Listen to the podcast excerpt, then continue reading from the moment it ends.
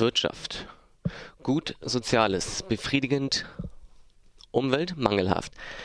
Diese Bilanz zieht die Tageszeitung taz aus dem Fortschrittsbericht 2012 der Bundesregierung.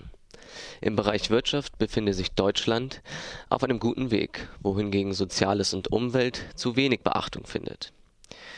Die drei Aspekte der Nachhaltigkeit stehen also in keinem ausgewogenen Verhältnis. Um Nachhaltigkeit geht es in unserem nächsten Beitrag über die Nachhaltigkeitstage in Freiburg am Wochenende haben die Nachhaltigkeitstage in Freiburg stattgefunden und ich habe den Hauptvortrag davon besucht. Doch bevor ich dazu komme, würde ich gern erstmal das Thema theoretisch angehen, denn wenn man über Nachhaltigkeit spricht, ist eine Definition gut, weil der Begriff momentan in aller Munde ist. Dagmar Große vom Eine Weltforum Freiburg findet das. Eine nachhaltige Entwicklung dann gegeben ist, wenn man die Handlungen danach ausrichtet, dass äh, sie sowohl ökologische als auch soziale, ökonomische, auch kulturelle und globale Aspekte unter einen Hut gebracht werden und dass man quasi keine Ressourcen, Rohstoffe, sonstige Dinge verwendet, ohne quasi aus einer nachkommenden Generation das Gleiche zu hinterlassen. Also unsere Bedürfnisse zu befriedigen, ohne auf Kosten von unseren Kinder und Kindeskinder zu machen. Außerdem erzählt sie im Interview etwas über den inflationären Gebrauch des Begriffs und die Gewichtung der einzelnen Aspekte. Äh, man nennt heute halt alles nachhaltig und dann ist es gut, ohne dass nach meinem Verständnis das wirklich nachhaltig ist. Also es wird dann so ein quasi Nachhaltigkeitsmäntelchen, was man teilweise jetzt auch mit Green Economy hat. Also ohne dass ich jetzt was gegen, gegen grüne Ökonomie hätte, aber ähm, ich habe so das Gefühl, ja, es, es kommt dann einfach besser daher und man muss sich nicht wirklich an Veränderungen dran machen, die manchmal auch schmerzhaft für uns wären. Was ich schon den Eindruck habe, ist, dass die Prämisse der Wirtschaft immer noch vorrangig ist.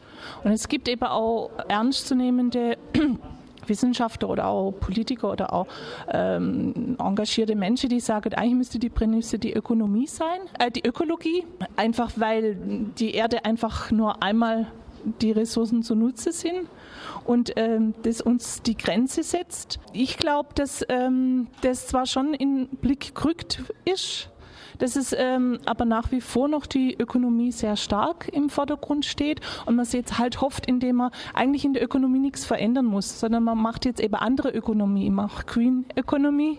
Mhm. Ähm, und zum Beispiel bei, bei der Energiewende, finde ich, macht es ganz deutlich. Also man, man, man spricht von Energiewende, reagiert aber eigentlich mit Antworten, die man schon immer hatte, nämlich mit sehr großen ähm, ähm, Projekte oder Maßnahmen und geht eigentlich überhaupt nicht auf das, was in so einer Energiewende auch drin stecken könnte, nämlich dass man weniger verbraucht und es einfach viel dezentraler ist. Die andere Position ist dann eben die Ökologie sehr stark in den Vordergrund zu stellen, was aufgrund dessen, was die Erde uns hergibt, auch sinnvoll ist.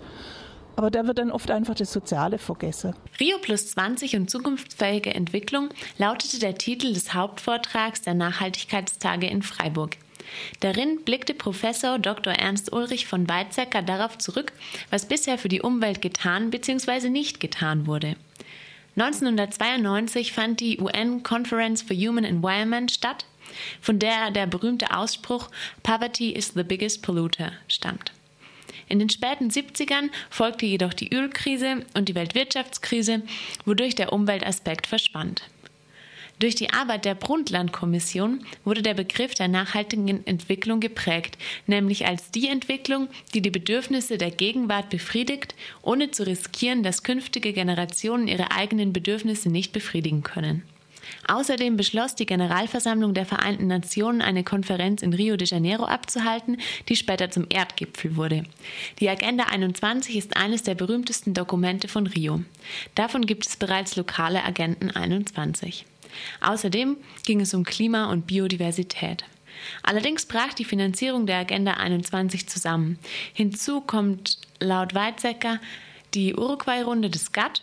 Daraus gingen Freihandelsliberalisierungen und die Gründung der WTO hervor, wodurch die Umwelt wieder von der politischen Agenda verschwand.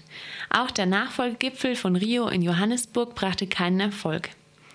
Und jetzt kommt im Juni 2012 ein neuer Anlauf in Rio de Janeiro, um die Zukunft der Erde zu retten. Das kommentierte Professor von Weizsäcker. Aber inzwischen ist das Ganze ein reiner Wachstumsgipfel geworden. Also dazu gibt es nun drei offizielle Themen, die da bearbeitet werden sollen. Das eine ist ähm, Green Economy. Dazu hat UNEP einen sehr bemerkenswerten, dicken Bericht herausgegeben, Green Economy, an sich ein sehr verdienstvolles Opus, in dem gezeigt wird, dass Wohlergehen von Menschen mit Naturschutz, mit Umweltschutz, mit Klimaschutz durchaus verträglich sein kann. Aber die Entwicklungsländer, zum Beispiel von Indien, Brasilien oder so, die sagen, das ist alles Schmarrn. Wir wollen Wachstum. Wir wollen nicht grünes Wachstum. Grünes Wachstum heißt doch schwächeres Wachstum. Wir wollen stärkeres Wachstum. Und die bestimmen das internationale Geschehen. Das zweite Thema lautet Institutionalisierung des Themas Umwelt im System der Vereinten Nationen. Das basiert auf dem Problem, dass es zwar die Weltgesundheitsorganisation gibt, die Ernährungs- und Landwirtschaftsorganisation, aber für Umwelt gibt es nur ein Programm. Es hat keinen Organisationsstatus. Und ähm, jetzt hofft man also, vor allem auf europäischer Seite, nicht zuletzt auf deutscher Seite, dass es eine UNO-Umweltorganisation, UNEO, anstelle von UNEP geben wird. Aber da sagen die Amerikaner ganz kühl, there is no need for a new organization. Also die, die sagen schlicht nein.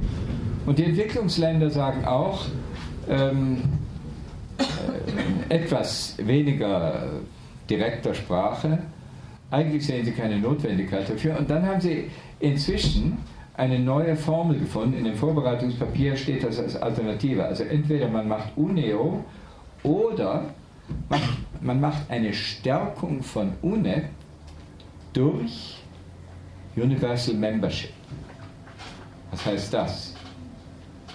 Bisher sind im sogenannten Governing Council von UNEP nur diejenigen Länder vertreten, die an UNEP und der Umwelt ein aktives Interesse haben. Universal Membership heißt, dass man die alle noch mit dazu nimmt, die kein Interesse daran haben. Das nennt man dann eine Stärkung. So funktioniert diese Sprache. Es wird ständig schweinisch gelogen, klingt aber toll. Dann gibt es ein drittes Thema.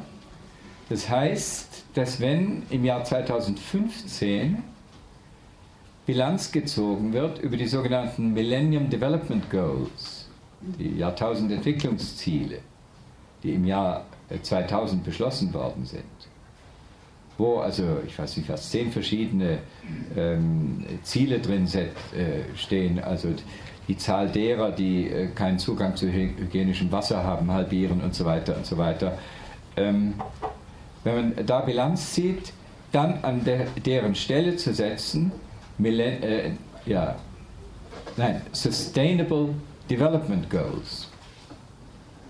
Und dazu hat dann der Generalsekretär der Konferenz, das ist ein Chinese, Sha Sukang, ähm, formuliert, dass man endlich bei diesem äh, Gipfel in Rio de Janeiro ein für alle Mal klar machen muss, dass die drei äh, Standbeine, Säulen nennt er es, der nachhaltigen Entwicklung, nämlich Ökonomie, Soziales und Umwelt, aufeinander angewiesen sind.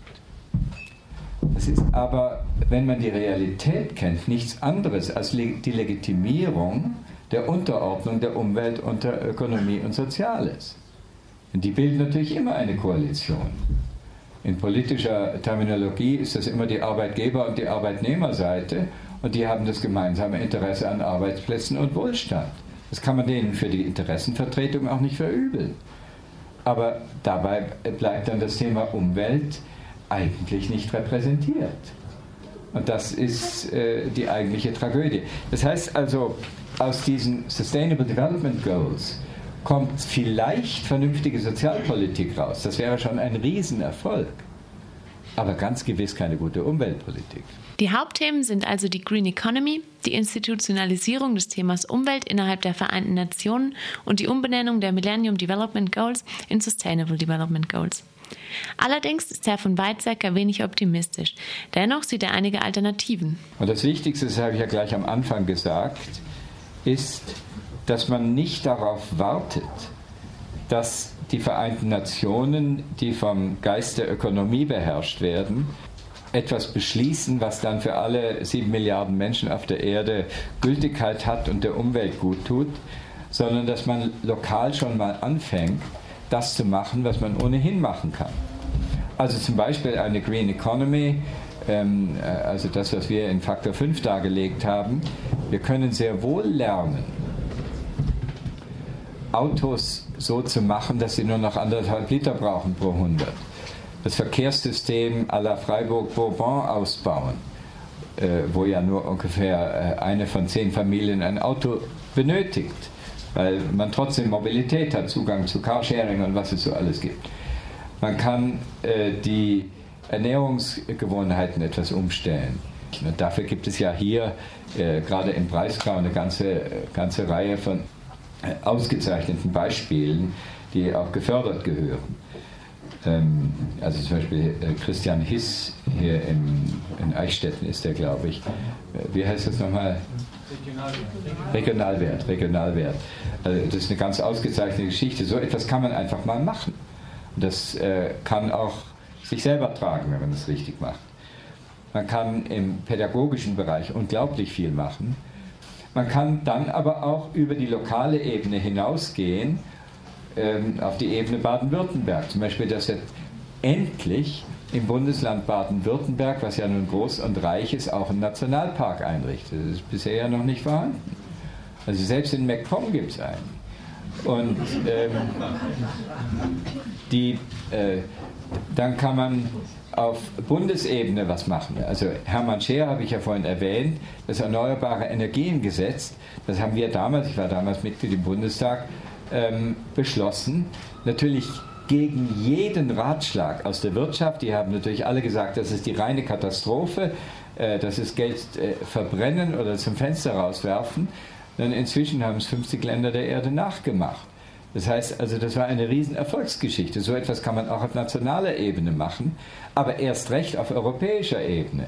Zum Beispiel hat die EU, angestachelt durch das Europäische Parlament, ähm, eine Energieeffizienzrichtlinie vorgelegt. Aber was passiert? Bundesminister Rösler geht in die Ministerratsbesprechung und lehnt die Sache ab. Und das bei gleichzeitiger Rhetorik, Deutschland kümmert sich um mehr Energieeffizienz. Das ist natürlich verheerend. Das heißt also, wir müssen auch da erstens nationale Konsistenz erreichen, dass das, was wir in unseren äh, Sonntagsreden sagen, dann auch auf der Brüsseler Ebene mitvertreten und dann gegebenenfalls dafür sorgen, dass in Brüssel noch bessere äh, Richtlinien oder Entwicklungen gemacht werden. Und dann, das äh, ist jetzt sozusagen die größte Ebene, ich schlage seit einiger Zeit auch in der Öffentlichkeit immer wieder vor, wir Europäer sollten mit einer ökologisch fortschrittlichen Politik, mit der dazugehörigen technologischen Modernisierung, mit den Asiaten, also den Koreanern, den Chinesen, den Japanern und vielen anderen zusammengehen und damit schon mal die Technologien des 21. Jahrhunderts äh, definieren. Das ist ohne weiteres möglich. Wenn ich so etwas in Asien sage, dann höre ich die Reaktion, endlich sagt das mal ein Europäer. Wir haben immer gedacht, ihr Europäer seid Marionetten der USA. Und so benennen wir uns ja auch. Im Beitrag ging es um Nachhaltigkeit, die Konferenz für nachhaltige Entwicklung in Rio de Janeiro, kurz Rio Plus 20, und was man auf lokaler Ebene tun kann, wenn man nicht auf die Vereinten Nationen warten will. Wir blicken gespannt auf den Rio Plus 20 Gipfel im kommenden Juni. Außerdem gibt es eine Freiburger Erklärung zu Rio Plus 20, die man im Internet zum Beispiel auf der Seite www.ecotrinova.de findet.